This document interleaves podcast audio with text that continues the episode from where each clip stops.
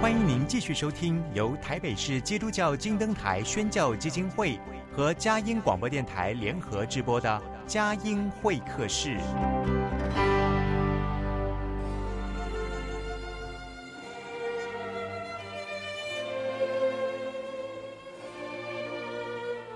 有了朋友的陪伴，人生不会寂寞孤单。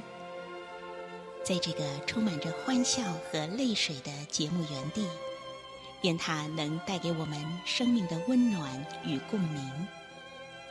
亲爱的朋友，欢迎来到佳音会客室，让我们彼此真心分享，真诚以待。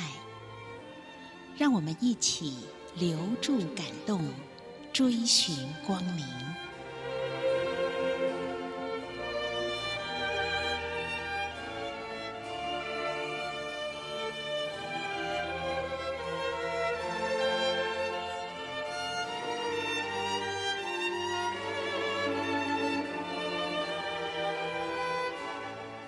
亲爱的朋友，欢迎来到佳音会客室，我是魏德瑜。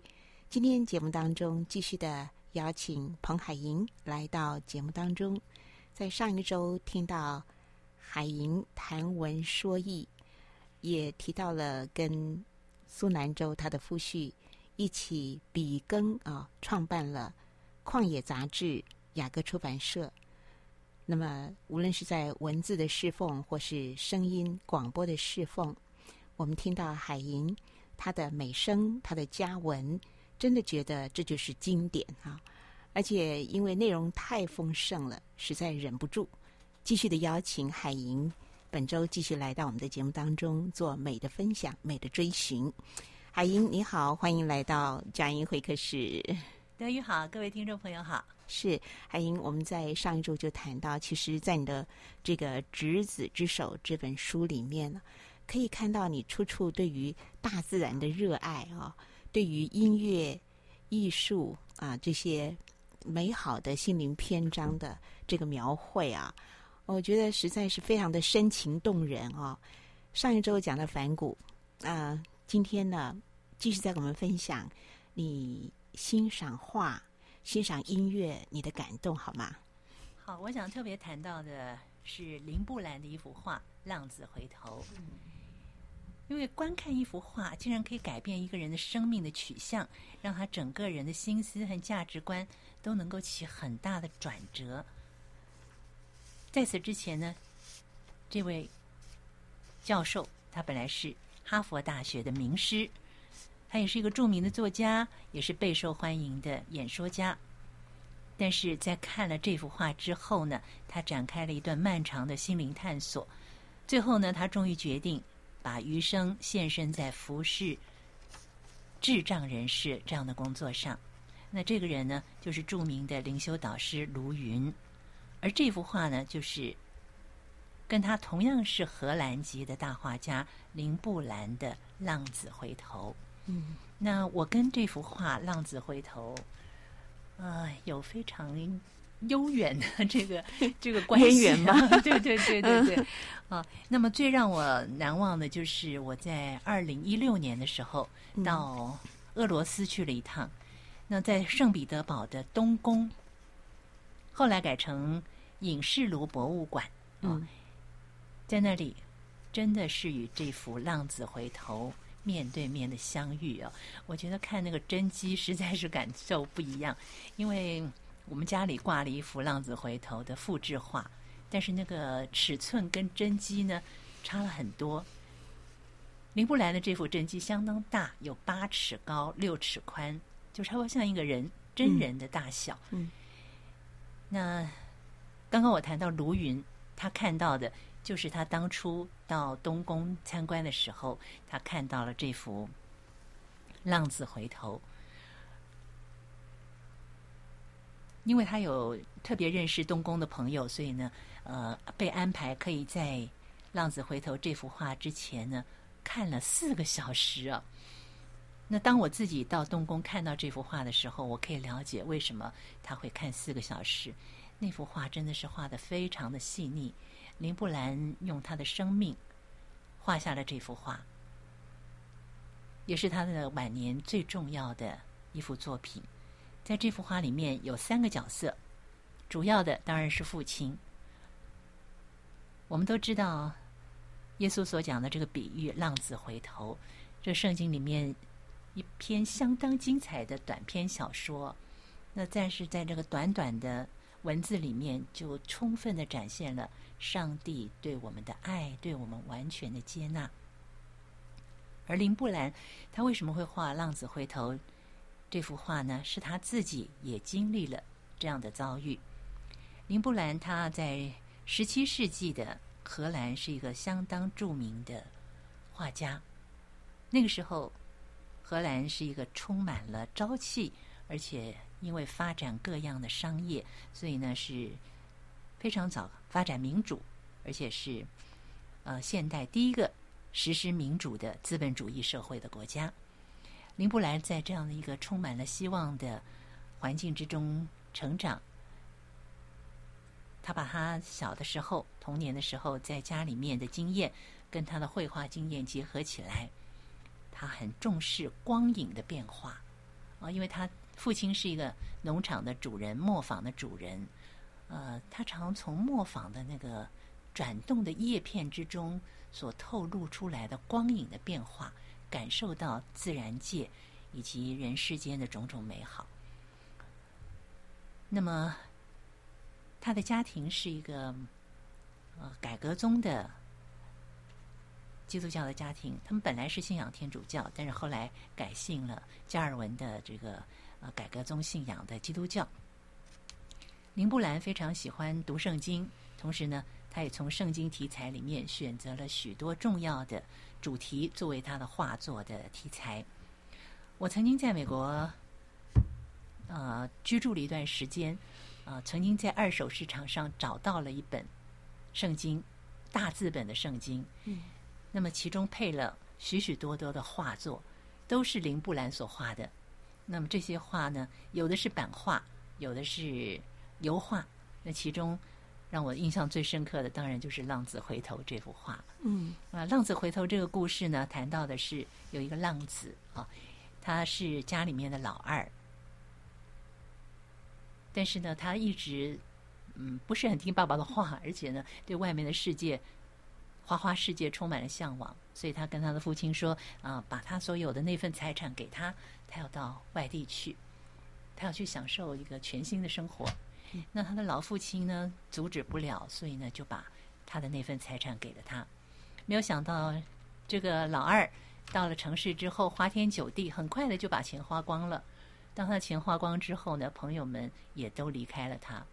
刚好那个地方发生了大饥荒，嗯，所以这个老二他真的是一点办法都没有。后来甚至于落入跟去养猪的这种地步，要跟猪去抢粮食吃。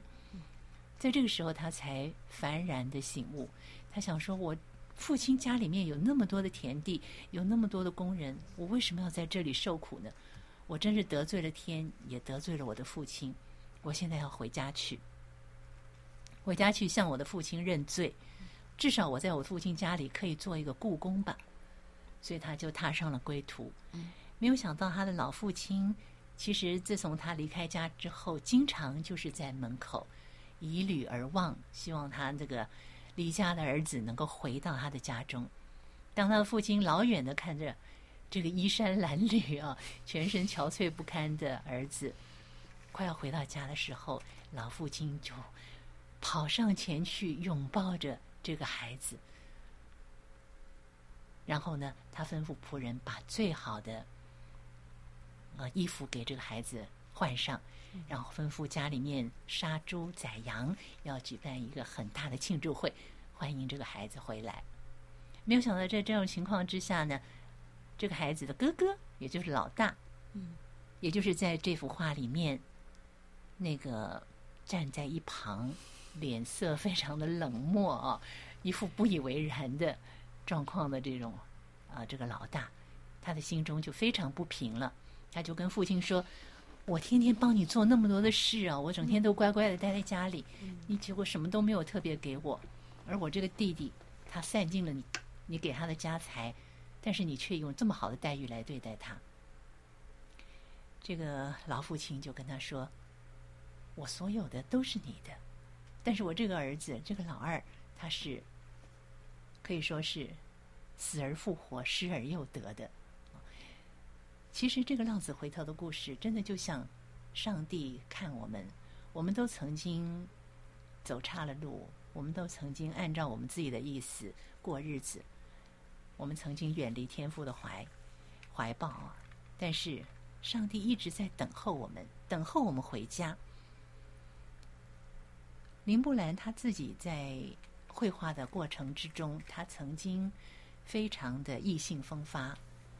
也得到了整个社会很多人的重视。他开始收集古董，买华丽的房子，过着奢奢豪的生活。可是没有想到，他这样的日子只过了短短的十五年。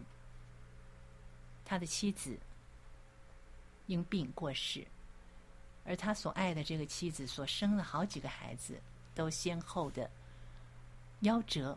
或者甚至于生下来不久就离世了。后来他的太太因为生下了呃最后一个孩子，也因为难产而过世。这个孩子带给林布兰很大的安慰，他一直非常的听话，而且顺服。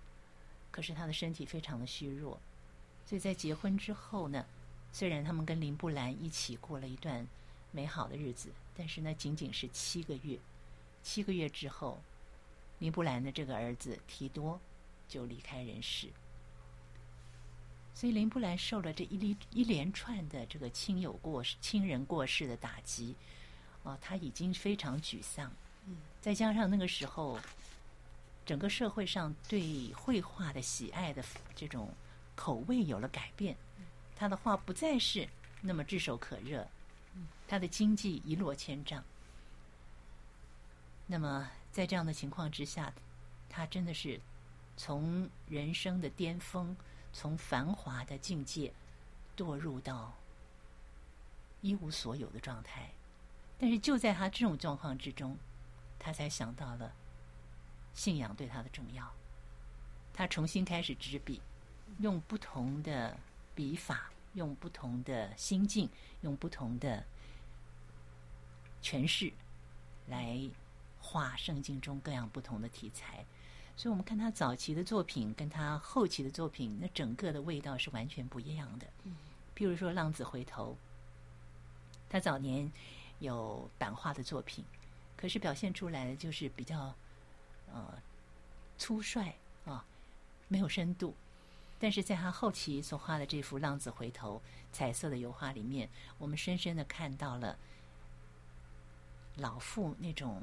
慈爱的、完全饶恕、完全接纳的心怀，他的手是那么轻柔的，也是那么没有保留的放在这个浪子的身上。嗯，而这个回归的浪子，他跪在老妇的面前，衣衫褴褛，全身可能 还散发着这个猪圈的这个臭味儿。嗯，啊，但是呢，他也是全然的。把自己交托在父亲的怀中，他知道自己得罪了父亲，也得罪了天，他要的就是归家，他要把自己完全回归到父亲的手中、父亲的怀中。其实，在我们的生命之中，我们都可能有过这个浪子的经验，我们都可能离开了神，呃，随意而为，但是我们也有可能是这个大儿子。我们可能会觉得自以为意，我们觉得我们还做得不错，我们有很多地方是我们尽力做了，啊，我们自己自己觉得有了不起的地方，我们觉得父亲并没有公平的对待我们。林布莱在这幅画里面呢，他就是要提醒我们，我们的生命之中可能有大儿子，可能有小儿子的成分，但是。至终，他期望我们活出的是为父的心怀。而我刚刚谈到这个灵修大师卢云，他在面对这幅《浪子回头》的画之前，他也有了这样的醒思。他后来出了一本书，叫《浪子回头》，由校园出版社所出版。嗯，那我看了这本书之后，也更深的思想了这种我们心里面这种复杂的情节。我们可能大部分的人，我们是自以为我们是小儿子啊。有一天，我们回到父亲的面前，我们回回到父亲的怀中，但是很多时候，我们就像大儿子那样，我们更需要改变我们的心，能够真正的接纳、享受父亲的爱，也能够接纳那个回头的弟弟。嗯，当然，卢云最终也希望我们能够怀有的是那种为父的、为母的心怀。是，我们能够面对曾经得罪我们的人，面对曾经伤害我们的人，能够用全然的饶恕、全然的爱去接纳。嗯，所以浪子回头，我第一次看到这幅画是在呃香港突破机构的负责人，也是创办人之一蔡元云牧师的办公室里面。当时我就深受震撼啊！那后来我刚刚谈到在东宫看到这幅画的真迹，让我能够更深的思想浪子回头带给我们的启示。是，的确，我们的生命都需要被神调整，我们都需要学习归家，学习接纳，嗯，学习饶恕，学习重新出发，嗯。谢谢海莹这么细腻、温柔、深刻的，呃，带着我们去欣赏。嗯、呃，你真的是非常好的一个导览，那是一个心灵的探索。愿我们都能够更加的体贴到天父的心意，放下小儿子的流浪，大儿子的自意，学习慈父的胸怀。好，我们进一段诗歌音乐，待会儿继续的访问彭海莹。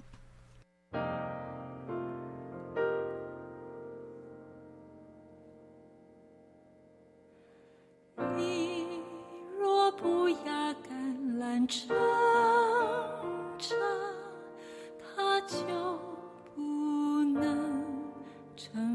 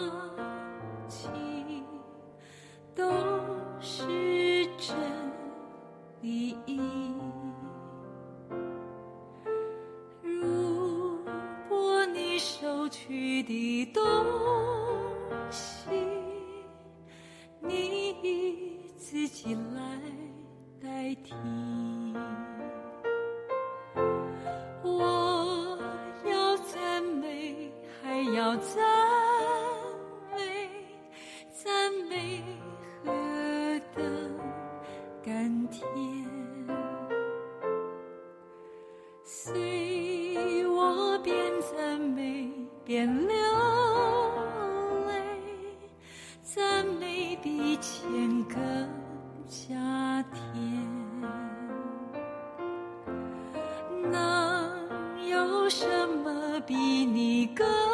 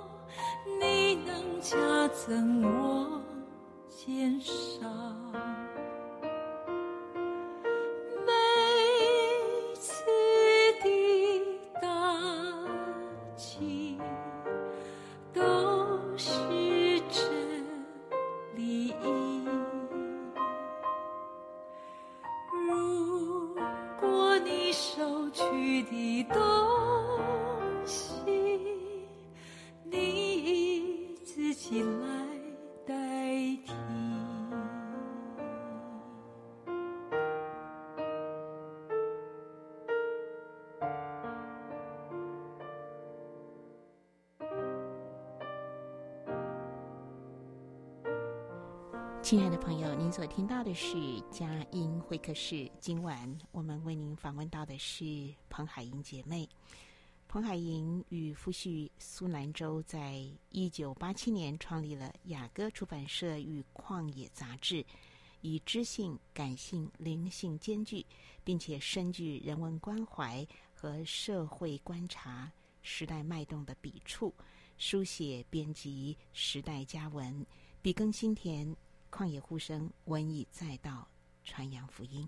那彭海莹也是资深的福音广播人，他的好声音跟好文章带给许多人满满的祝福。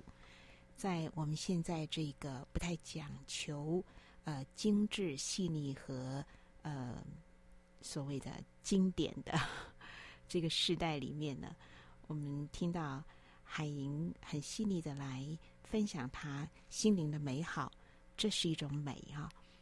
那接下来我想要请海莹来分享的，可能又会，也许您又会哽咽了啊。就是，嗯，兰州在二零二零年的二月二十七号，呃，过世了。其实他安息主怀，现在是好的无比，但是在世上的我们，却是要面对失去亲人之后的生活的调试。所以海莹跟我们分享一下这两年来，呃，那么从执子之手啊，到这个初老之后呢，嗯，现在应该是说真正是与，主同行了，是主牵着你的手了啊。那么谈一谈你自己的心情和生活的调试，还有在这当中你怎么样感受到主以他自己来代替南州呢？是的，南州的安息主怀，从一个角度来说，当然是好的无比。但是对于生者，对于我而言呢，实在是太大的打击，而且是非常的震惊啊！有一位心理学家曾经分析这个创伤的过程，开始的时候可能是否认啊，没有办法接受这个事实，怎么会发生这样的事呢？啊！他为什么会突然被主接去呢？虽然他生病了很久，他在四十二岁的时候就已经动了心脏的大手术，后来又经过了五次的各样的大小手术，身体方面一直是有许多的疾病，每天要吃十几颗药。但是他的离世还是造成我们很大的震惊，很大的伤痛。所以第一个阶段其实是否认，不愿意接受这个事实。嗯，那再来呢？第二个阶段是愤怒。觉得为什么要这样子？为什么会发生这样的事？就像呃，C.S. Lewis 哈，就是我曾经编了一本 C.S. Lewis 的心灵世界。嗯，那我也谈到说，他曾经出过写过一本书叫《卿卿如晤》，就是他在面对妻子过世的时候，他对神所发出的一些抗辩啊。嗯，为什么神在过去曾经医治了他的妻子？但是却在这个时候又把他妻子又带走了。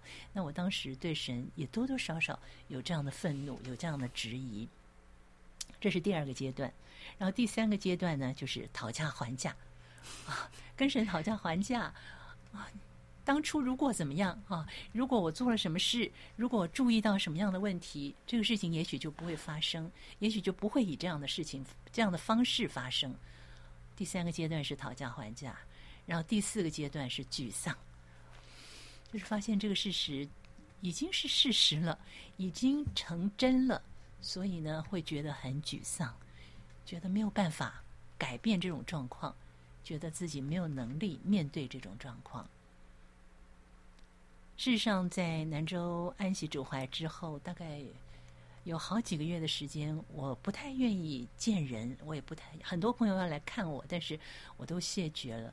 因为我，我跟他们说，我如果多谈几句的话，我就会泪崩啊，没有办法多谈下去。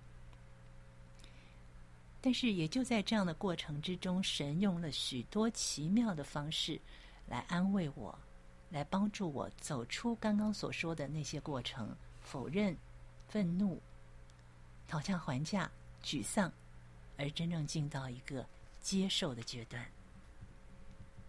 包括一些什么样的方式呢？首先呢，在南州过世的时候，我打了个电话给一直为我们带到，也是非常关心我们的一位属灵前辈范大林长老。我希望他能够来在南州的追思礼拜上证道。我告诉他，南州是在睡梦中被主接去的。那范大林长老立刻就跟我说：“真是好得无比呀！”我跟我太太一直向主祷告，有一天我们就是在睡梦中被主接去。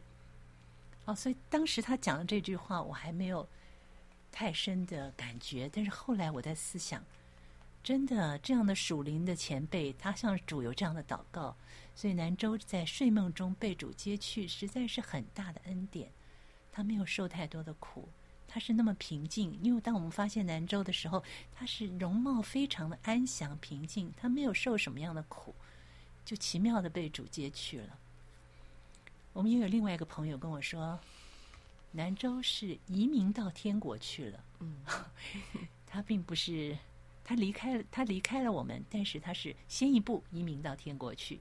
有一天我们也会到那里去。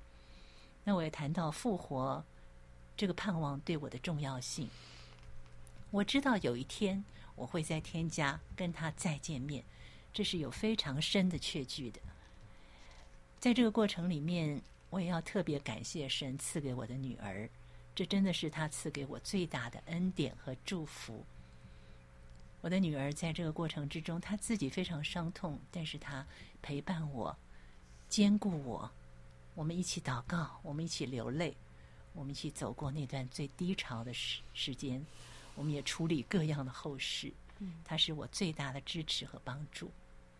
另外，感谢神赐给他一个小宝宝啊，是 我的小小外孙。这个小外孙，呃，也是南州在过世之前，呃，非常大的安慰，因为家里的开心果。对对，真的是开心果。然后看到一个生命的成长，带给人的喜悦，真的是莫大的喜悦啊！嗯，看到神在他身上一步一步的雕琢，我的心里真的是充满了感恩。是，还有就是。当我在最痛苦的时候，我女儿也从朋友那边得到了，呃，一卷录音，呃，一套录音带。这是一个很重要的课程，我也要推荐给很多的朋友。如果也面临丧失挚爱的这种痛苦的话，这套录音的课程会帮助你。这是在美国的呃一个基督教的单位，他们所出的一套哀伤治疗与医治课程。嗯，一共是十二张 CD。是，那那段时间，我记得我就是常常独自一人聆听这个课程，虽然不是当面啊，但是呢，我可以分享到许多的人他们在生命之中所经历到的挚爱过世的这个经历，包括可能是配偶，可能是父母，可能是孩子，那他们怎么样走过那个阶段？在这套课程里面也谈到神怎么样。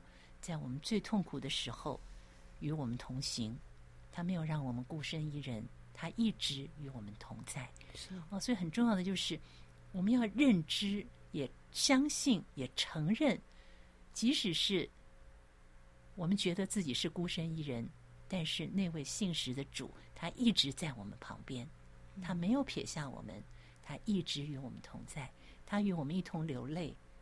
就像有一个故事啊，我相信很多朋友听过，就是有一个人他在呃生命之中经历了许多的苦呃困难，许多的挫折啊。有一天他跟主说：“呃，为什么你在我最痛苦的时候没有与我同行？因为我回看我生命中的沙滩，我发现只有一排脚印，我是自己一个人走过那段路的。嗯，可是主跟他说：‘孩子，你知道吗？’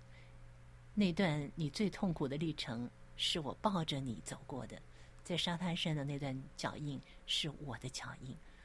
哦，所以这个故事也是在一个朋，也是我在那段痛苦的时间之中，有一个朋友提醒我的。虽然我对这个故事我非常熟悉，嗯，但是他再次提醒我，神一直没有离开我，即使他先把南州接去了，但是他一直与我同在，他也与南州同在，他也与我的女儿与我的孙子同在。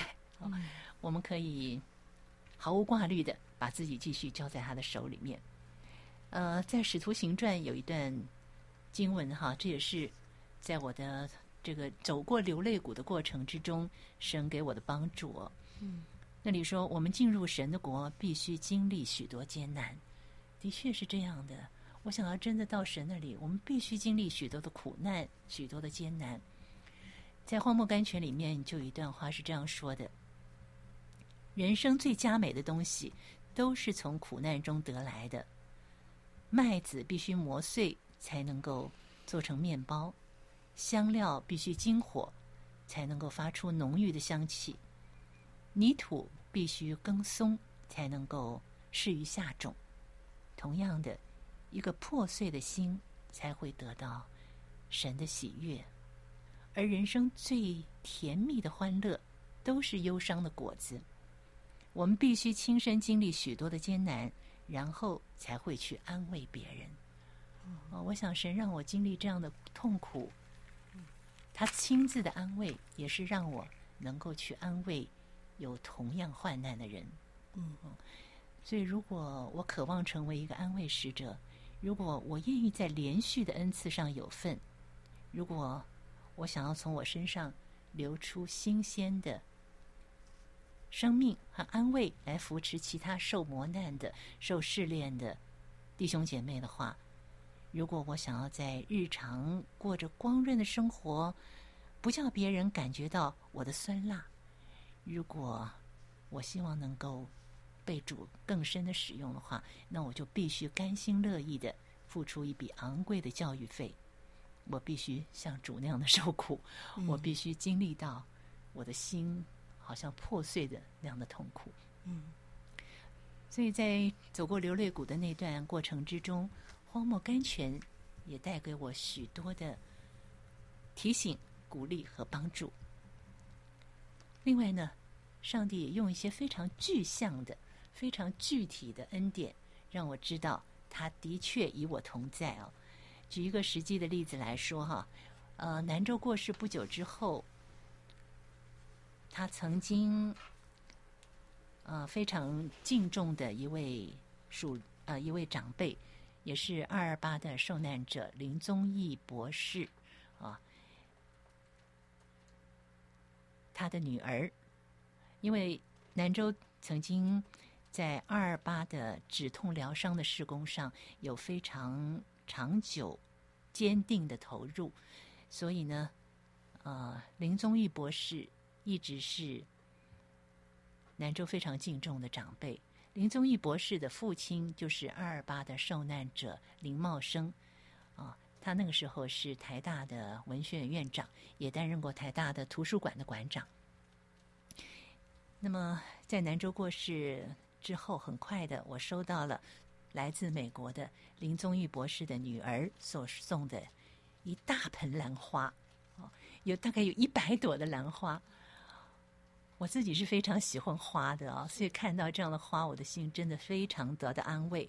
而且在那盆花上呢，林宗义博士的女儿附了一个牌子，上面写着：“敬爱的南州，上帝的仆人也是英雄，为台湾人民尽力服务，走出黑暗，奔向上帝的光明啊。”从一个二二八的受难家属的后代得到这样的一份安慰和礼物，我的心真的积得安慰，积得帮助。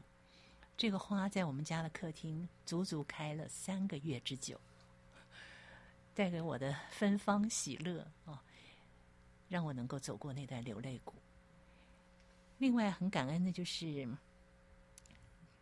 在那年的九月中。二零二零年的九月中，我在一个很偶然的机会下得知了一个音乐会的消息，就是有一个真言诗篇合唱团汉管弦乐团，他们要在高雄的卫武营演唱一段，呃，进行他们的年度公演，演唱的就是佛瑞的安魂曲。这是我自己非常喜欢的呃一段音乐。我在《执子之手》里面也提到，跟我非常亲近的好友，东华大学文学院的院长，也是英美文学系的这个创办创办人曾珍珍老师啊，他在过世的当天，他是在二零一七年的十二月二日过世的。在他过世的当天，我就聆听到从二月电台里面传出的佛瑞的安魂曲的音乐，歌声是那样的柔美，然后展现出在天国那样一片光滑的天地。那天我就会很奇怪，为什么我会聆听到这么美的音乐，这样的安魂曲？没有想到当天下午就得知了曾珍珍过世的讯息。也许是珍珍怕我太难过，所以先让我听到了这一段动人的音乐。而在二零二零年南州过世之后，九月我知道了这个讯息之后，我的女儿就帮我订了票，我们一起在九月中的时候到高雄的卫武营去领赏了这场非常动人的音乐会。那真是一个奇妙的经验。所有的女生啊，就是女高音跟女低音，她们所穿的是洁白的缎子所做成的呃制服，在她们所咏唱的动人无比的佛瑞的安魂曲之中，我好像看到了一个新天新地。那是上帝亲自带我去的，而南州也穿着白衣，在那个歌唱的人群中，用笑脸与我相遇，让我知道他在天国真的是好的无比。最重要的是，我们并不是永别，有一天我们会在天国再见面。所以佛瑞的那一那一段在天国，为我展开了一片光滑无比的天地。让我对南州的复活，对南州现在在主那边是好的无比的信念，有了更深的确据。另外还有一件事，也是让我非常意外的。南州是十月生生日哈，往年的十月都是我们家最欢愉的一个月份，因为南州在那个月生日，然后就是我们的结婚纪念日，所以以前呢，我们常常常常在十月我们会出外去旅游啊。更感受到上帝所创造的宇宙万物的美好，但是二零二零年不同了，我没有办法出去旅游。可是没有想到的是，在南州生日的前一天，我收到了一份来自温哥华的礼物。那是我们很亲近的一对朋友，牧师夫妇，蔡贵恒牧师哈，他有一个灵修默想的课程。啊，他一直是在灵修默想方面有非常深的造诣，而且借着灵修默想来帮助了许多人。他并不知道南州的生日，但是他就在南州生日的前一天，托他在台湾的朋友送给我们一篮美丽无比的花果。哇、哦，那个花太奇妙了吧？对，实在太奇妙了。啊、那个花包括了蝴蝶兰、石竹。还有玫瑰，香气馥郁，色彩绚烂。另外还有美味的果子啊，包括了苹果、甜柿、葡萄，芳香可口。我觉得真的是上上帝奇妙的借着蔡牧师的手，嗯，来为南州庆祝他在天国的第一个生日。好，所以那次的。经验也让我真的是深深的体会到，上帝实在是用各样的具体可见的事物来给我一个记号，嗯，让我放心，让我知道南州现在在他那里，我可以放心的继续走人生的道路，他也会牵着我的手。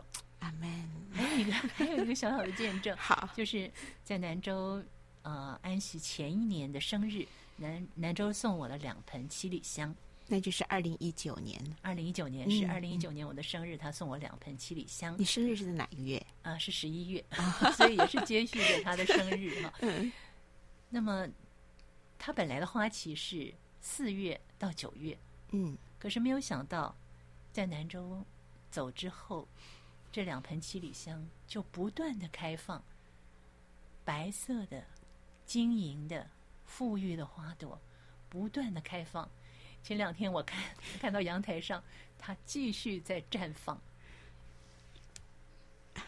不断的传达南州对我的爱，对我的关怀，让我知道我不是孤单一人走这条路。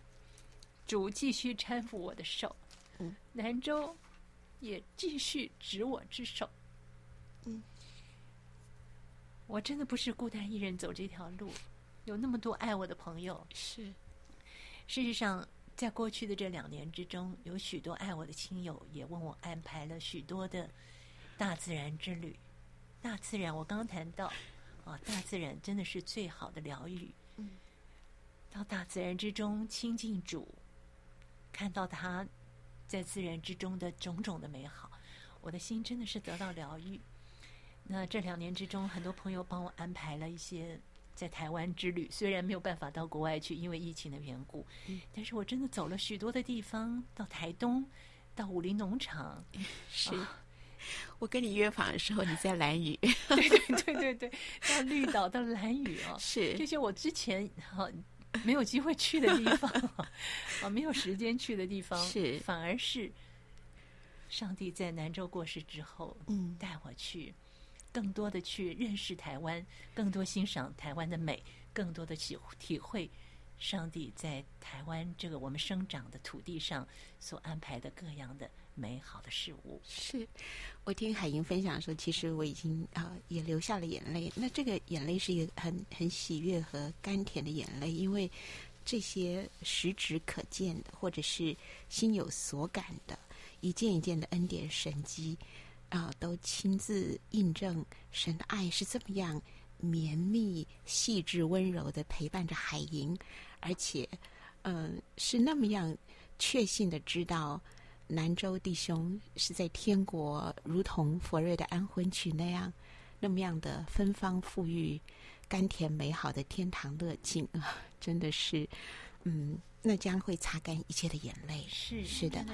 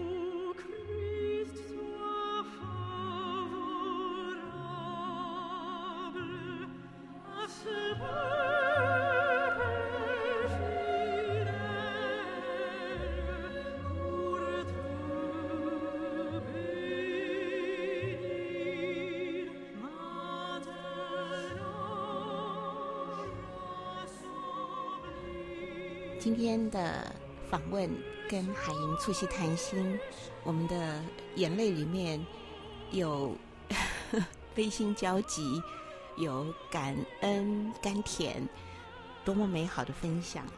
海英好像还有见证要来跟我们说。是我最近神又给我一个记号，然后恩典的记号。是的，嗯、呃，在三月底的时候。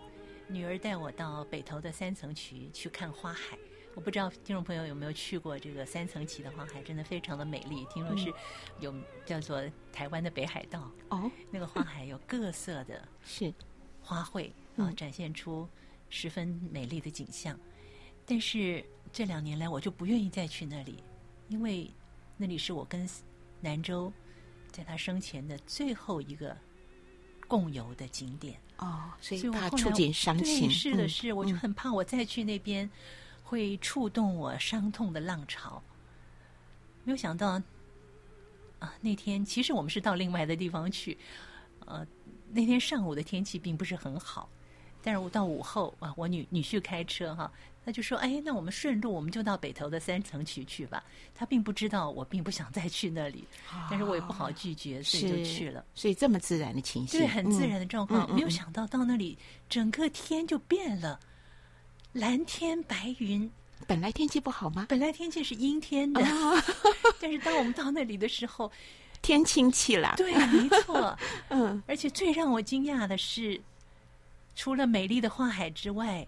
我还看到了漫山遍野盛放的苦恋哦，我这本《执子之手》的封面就是苦恋，是哦。嗯，我为什么会选择这个做封面呢？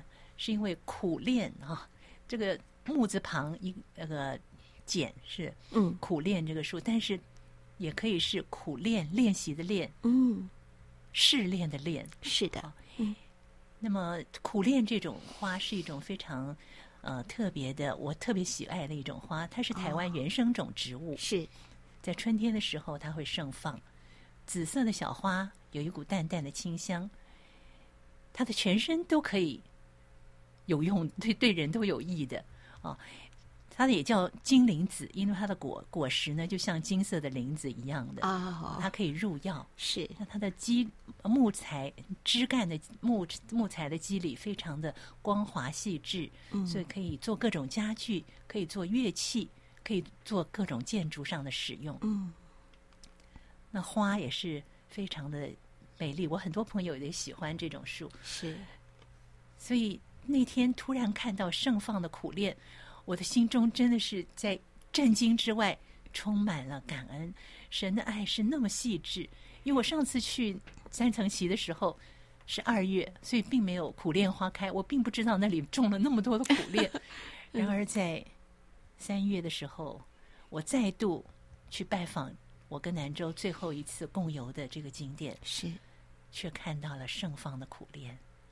又是一次恩典的记号，是，真是一次恩典的记号。嗯嗯、是主的爱是那样的细致，是那样的温柔，是那样的晶莹剔透，是是那样的晶莹剔透。嗯，所以我在脸书上就说：“凝望苦恋，思念南州，在春天的步履中，听见南州同行的琼音，好美。”嗯，真的是这样。是，我觉得神没有离开我。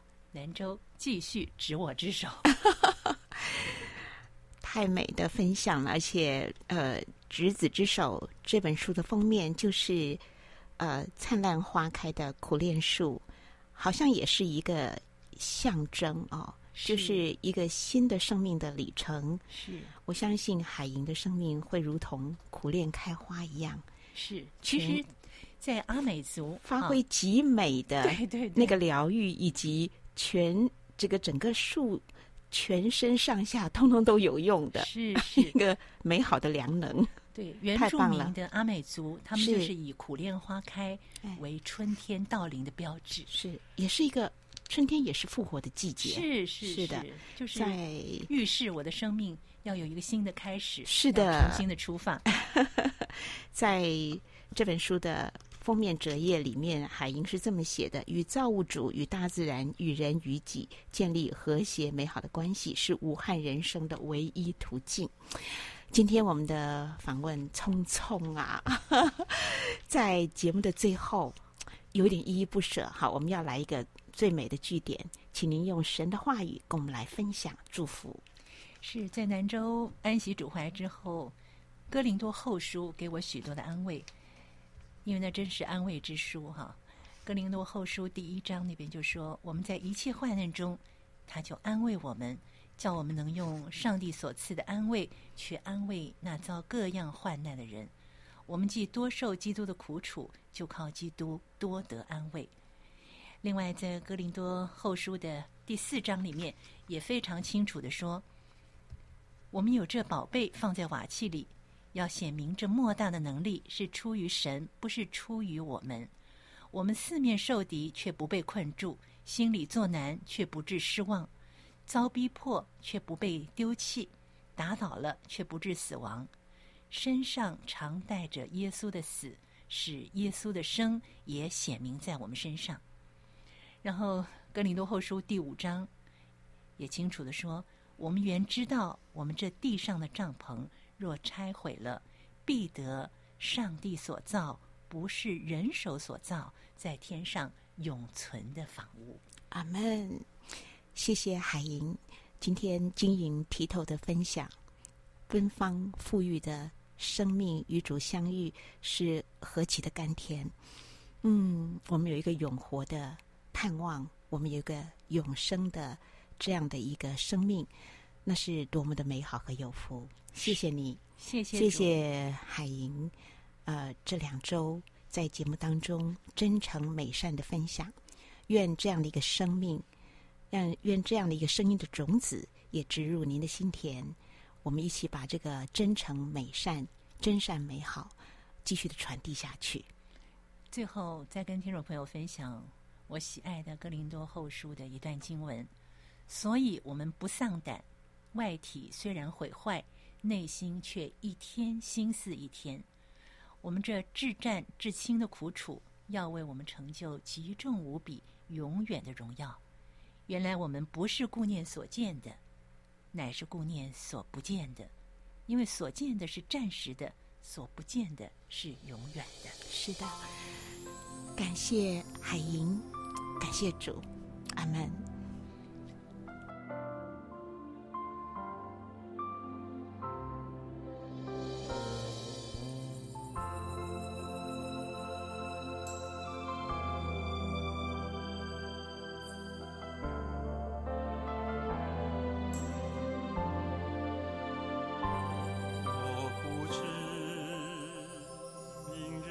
将如何？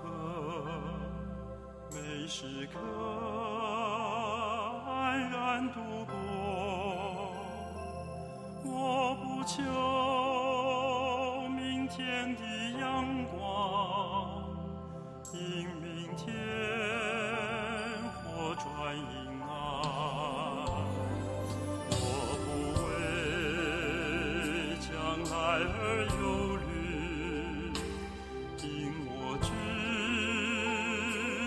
所应取今天我与日月同心他深知前途光景。